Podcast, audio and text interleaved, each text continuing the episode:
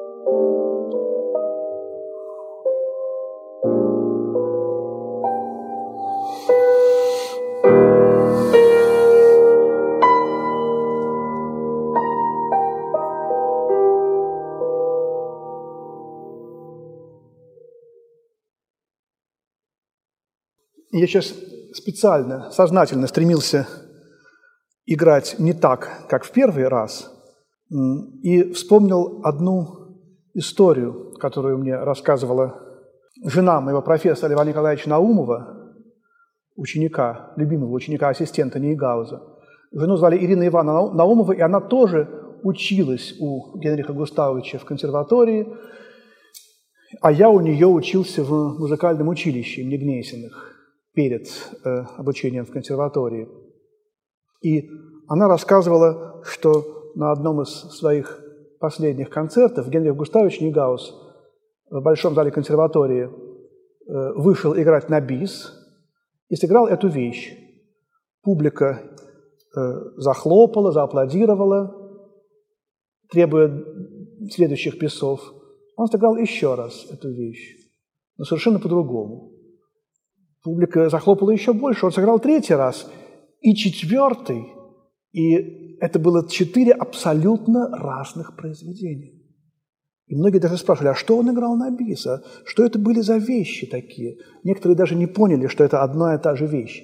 Настолько у него было искусство перевоплощения, искусство произнесения э, вот э, настолько развито, что он один и тот же текст мог произнести как два абсолютно разных текста, вкладывая в него каждый раз совершенно новое музыкальное содержание. Я не смогу так, но я попытался. Вот. И что это за особенная такая вещь? Листок из альбома Скрябина, опус 45, номер один. Вот что это за листок из альбома? В чей альбом он писал этот листок, чей листок из чьего альбома заполнял свои, своими нотными знаками Скрябин. Вот мы знаем, что Пушкин, Лермонтов писали в альбом каким-то барышням, вот, и листок из альбома, стихотворный такой жанр, вдруг попал в музыку. Когда эту вещь тоже мне дал мой преподаватель Николай Павлович Станишевский, когда я принес эту вещь его Николаевичу Наумову, он мне сказал, а знаешь ли ты, что это одно из самых совершенных произведений музыкального искусства? Знаешь ли ты про закон золотого сечения? Я сказал, нет, мне было 12 лет. Ну, я тебе объясню. Понимаешь, говорит Лев Николаевич, это все пошло с Древней Греции древние греки задались вопросом, а в какой момент человек наиболее способен к восприятию искусства? Вот если он, например, сидит в театре и слушает трехчасовую пьесу, вот есть ли какой-то момент, когда его восприятие наиболее активно? И они поняли, что это начало, конец, и вот эта вот точка золотого сечения, которая находится примерно в конце второй трети, а если математически точно эту точку обозначить, это 0,62 от целого объема, от 100%. То есть 62% от 100%. 62 минута, если вещь длится 100 минут. 62 сантиметр, если картина 100 сантиметров. И так далее. Э, и почему? Вот в этот момент кульминации. Середина, половина, но чуть позже, чем середина. Почему в этот момент человек наиболее активен? Почему он подготовлен всем развитием вещи, а потом ему нужно какое-то время, чтобы, так сказать, от этого кульминационного пункта отдохнуть, прийти к завершению. И почему древние греки нашли именно этот именно эту точку. Тут дело очень тонкое. Они не хотели ничего придумывать из головы. Они решили посмотреть, а как же создаются объекты нашего мира. Те, которые не они создавали, а Бог. Они понимали, что Бог есть. И у древних греков очень много предчувствия христианства, Иисуса Христа. И не знаю, как они его называли, но они смотрели на то, что сделано, ну, скажем, высшей силой, не ими. И вот они приходили на берег моря, смотрели раковины, смотрели крылья птиц, как устроены, смотрели деревья, срывали листики с деревьев и смотрели, как э, форма листа устроена. Вот. И везде они видели этот закон. И вот когда я рассказываю это моим студентам, я говорю так, что у нас здесь вот в классе нету никаких ни, ни деревьев, ни крыльев птиц, ни раковин. у нас есть человеческий организм, который не нами создан, который, так сказать, создан выше силы. Вот возьмем, э, скажем, руку, длину руки. И вот э, локоть делит длину руки на две не совсем равные части. Все-таки, наверное, от плеча до локтя чуть короче, а от локтя до конца пальца чуть длиннее. И вот если мы измерим, то примерно не точно. В искусстве ничего, в жизни ничего точного не бывает. Точно только в науке. Вот. Да и то, наверное, люди науки меня поправят, тоже ничего точного. Вот мы возьмем, если эту мелкую, маленькую ну, часть от локтя до пальца не мелкую маленькую, а вторую, одну, одну из этих двух частей, в данном случае большую часть. И тоже посмотрим, из чего она состоит. Тоже вот большая часть, а вот меньшая. И вот эта меньшая часть, то есть ладонь, она тоже делится на две части, на палец и на, собственно, ладонь. Вот. И так э, у нас устроено все в организме. Палец тоже делится на три части, одну больше, другую меньше, и так далее, и так далее. И Получается, что вот этот закон целое должно быть настолько больше, чем большая часть, то есть 100 должно быть настолько больше, чем 62, как 62 больше, чем 38, как большая часть больше, чем меньше. Этот А мы делим на две части b и c, А настолько больше, чем b, насколько b больше, чем c. Вот такая вот пропорция, золотая пропорция она еще называется. Они посчитали математически все это, и эта пропорция выведена ими из природы, из созданий каких-то вот э, не, не ими созданных. Потом в математике появился математик Фибоначчи, который создал ряд чисел Фибоначчи, построенный на этом же законе. 0, 1, 1, 2, 3, 5, 8, 13, 21, где э, каждое новое число – это сумма двух предыдущих. И предыдущее число, оно является точкой золотого сечения для последующего числа в этом ряду. И вот э, музыканты, художники, поэты, все люди искусства интуитивно чувствовали этот закон. Например, если мы возьмем музыку Баха, то почти в каждом его сочинении можно просто посчитать количество тактов, а потом это число умножить на 0,62. Там получается немножко меньше, если умножаем на число меньше единицы. И мы получаем такт, в котором должно произойти что-то особенное. И вот мы смотрим, что Бах делает в этом такте, и мы, как, как правило, видим либо уникальная гармония, либо уникальная мелодическая э, фраза, которая больше ни разу не повторяется, а в музыке Баха почти всегда все очень повторяется логично, либо самая высокая нота, либо что-то уникальное. То же самое в живописи. Мы находимся в уникальном месте, это галерея Николая Никогасяна, где огромное количество замечательных, прекрасных, гениальных, фантастических картин и скульптур. И в каждой из них точка золотого сечения. В каждой картине каждого художника есть центр. Этот центр не геометрический центр картины, но э, очень близкий к нему. Пожалуйста, вот видите, душа этого человека, душа этого Орликина или Пьеро, вот это место, оно находится именно не в середине картины, но в точке золотого сечения. А что это место в самом человеческом теле?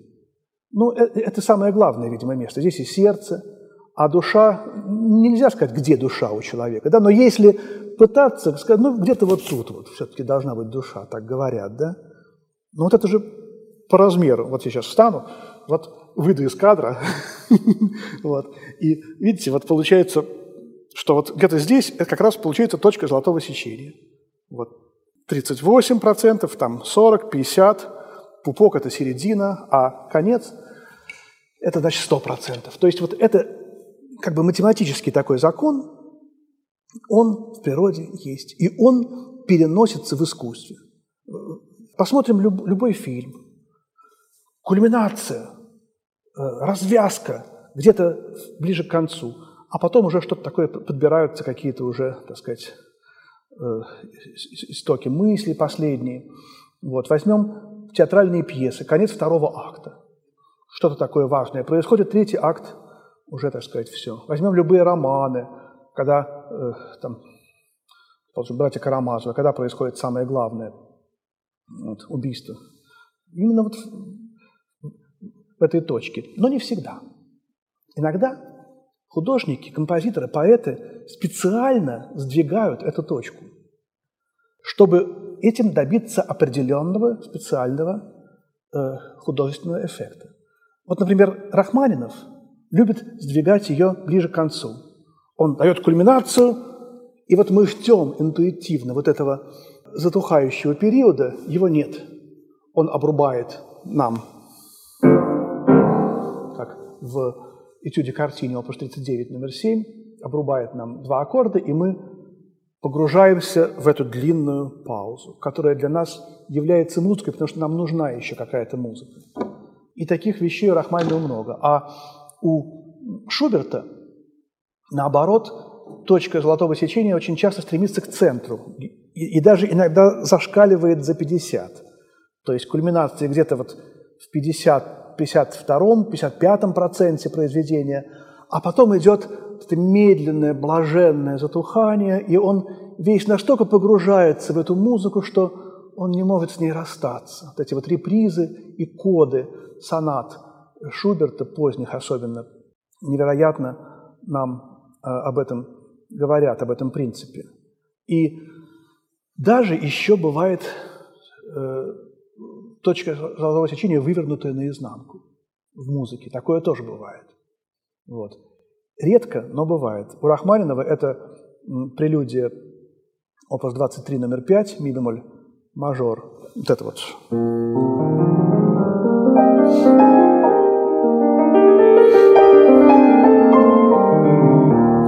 Вот. И, или, например, этюд «Картина», опус 33, до мажор, где кульминация на 38-м проценте примерно, а не на 62-м. А затухание длится э, примерно две трети.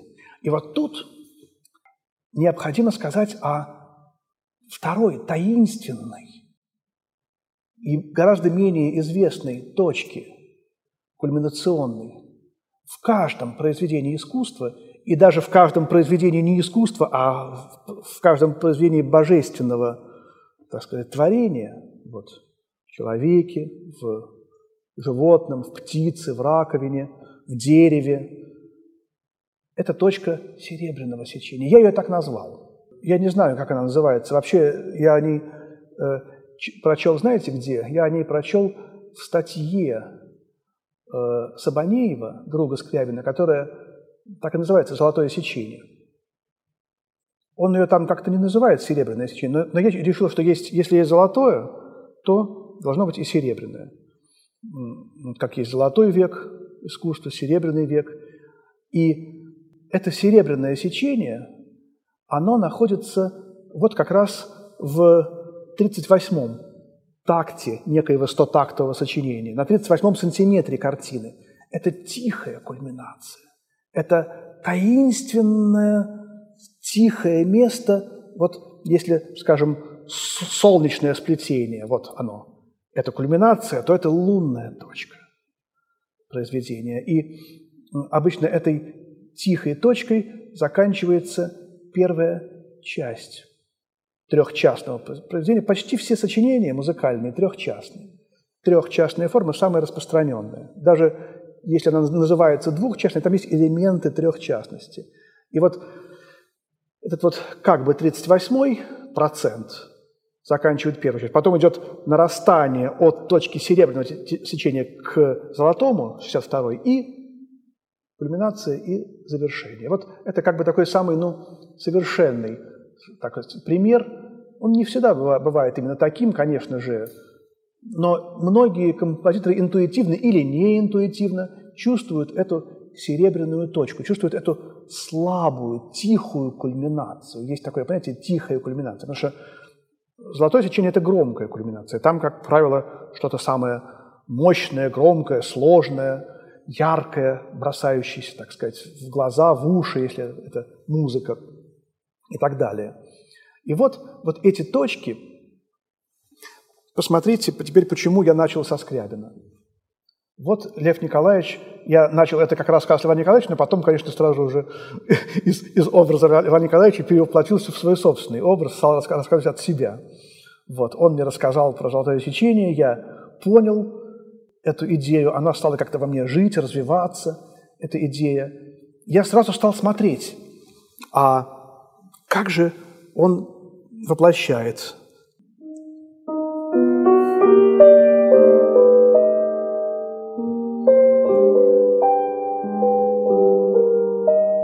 И вот здесь, в этом э, маленьком кусочке, есть уже несколько кульминаций. И соль – это кульминация всего этого фрагмента. Вот. Потом я стал увлекаться музыкой Скрябина и понял, что Скрябин э, вообще всю свою жизнь писал одно сочинение. И понял, что очень многие русские, э, особенно русские, художники, композиторы, поэты вдруг решили всю свою жизнь писать одно сочинение сознательно, а еще гораздо больше бессознательно, несознательно. И вот одним из таких гениев, ну, например, Иванов, «Явление Христа народа», это, в общем, картина его жизни. Или, например, вот э, Скрябин. Все вещи – это как бы одна огромная вещь. И тогда я стал думать, а где же у него в этом одном большом сочинении кульминация?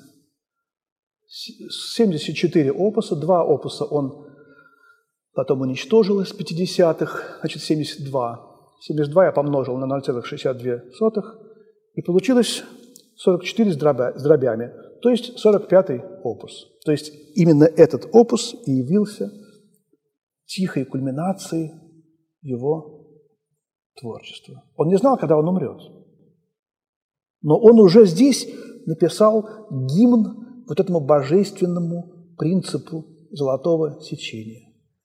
И примерно в тот момент, когда я это обнаружил, я читал очередной том из полного собрания сочинений Павла Флоренского, которого я очень люблю и ценю.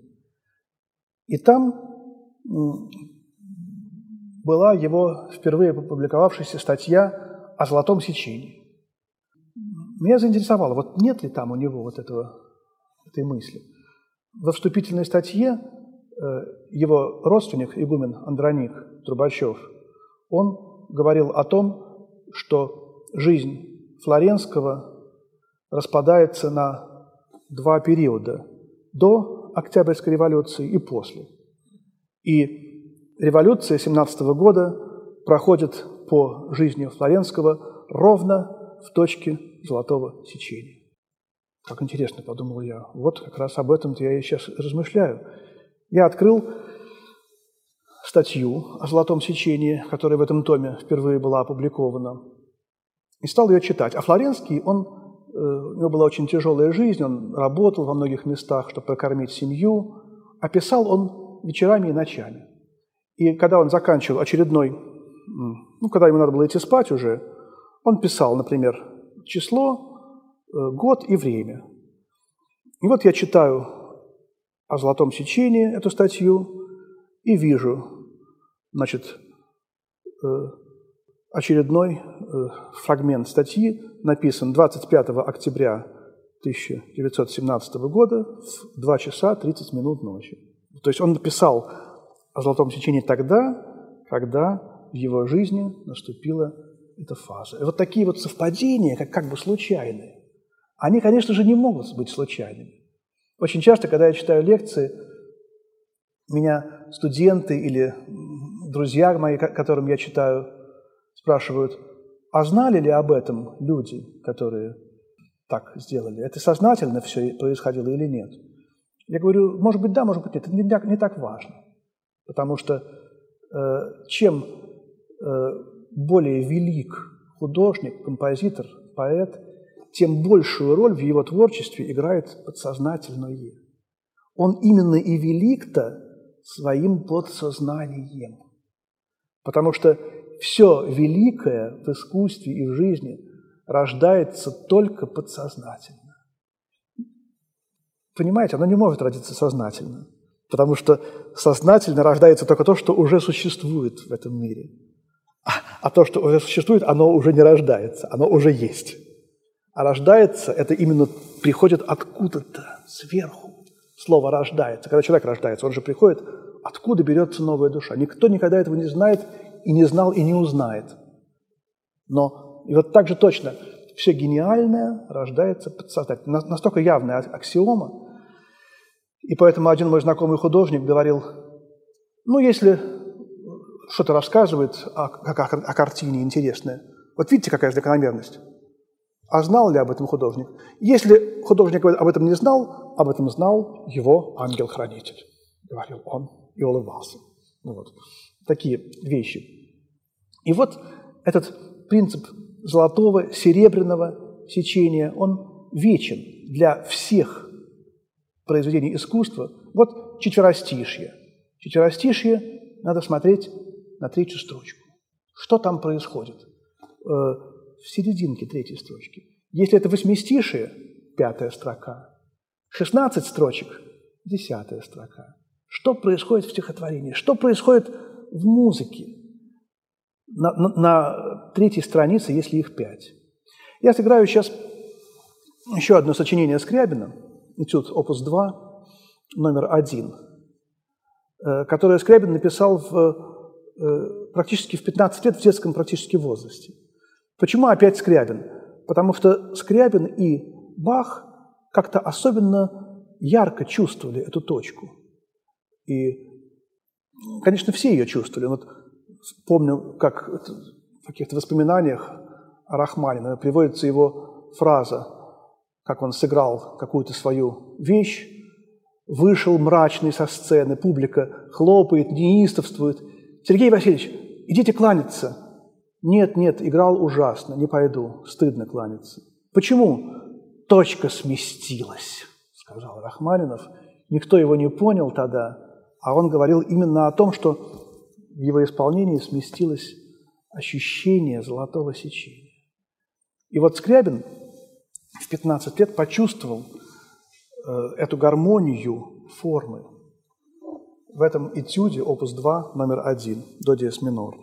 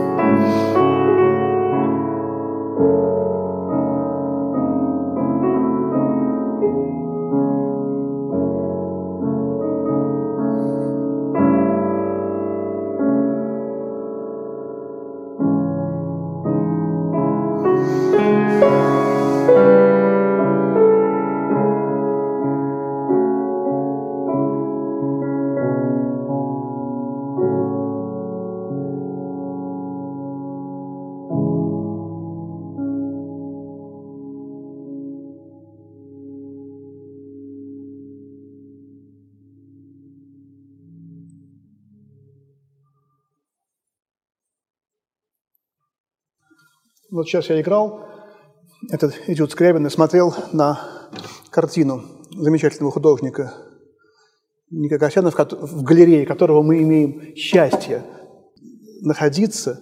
И это струнный инструмент. Трудно сказать, что это, виолончель или скрипка. Наверное, виолончель, да? Это виолончель, и я подумал, что какая совершенная форма, и как удивительно принцип золотого сечения подходит к инструменту струнному, виолончели, скрипке. Где сердце у этого инструмента? В самой середине.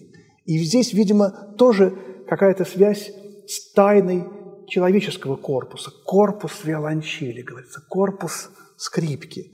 Здесь тоже, и, естественно, я уж не говорю о том, что именно центр точка золотого сечения виолончели попадает на точку золотого сечения именно этой картины.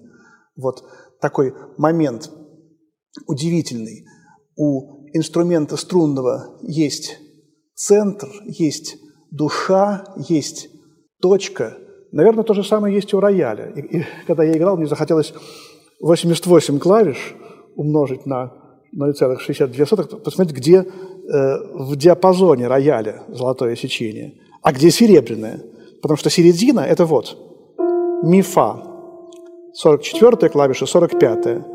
И щелка между ними – это именно вот та самая середина клавиатуры, центр Вселенной, о котором мы еще неоднократно будем говорить в нашем курсе лекций. И Скрябин в листке из альбома, вот он как раз и начинает с ми бемоля, которое тоже в то время было центром клавиатуры, потому что обычно были рояли не до до пятой октавы, а до ля четвертой, то есть было на три клавиши меньше, 85. Вот. И, наверное, вторую лекцию, нашу, наш второй получас, я завершу следующим произведением Скрябина, не этюд опус 2 номер 1, а который идет за ним, прелюд опус 2 номер 2. И в этом прелюде мы услышим э, как бы уже как в зерне заключается идея дерева. В, в зерне этого прелюда мы услышим идею того листка из альбома, опус 45 номер 1, который начинал наш втор, нашу вторую лекцию.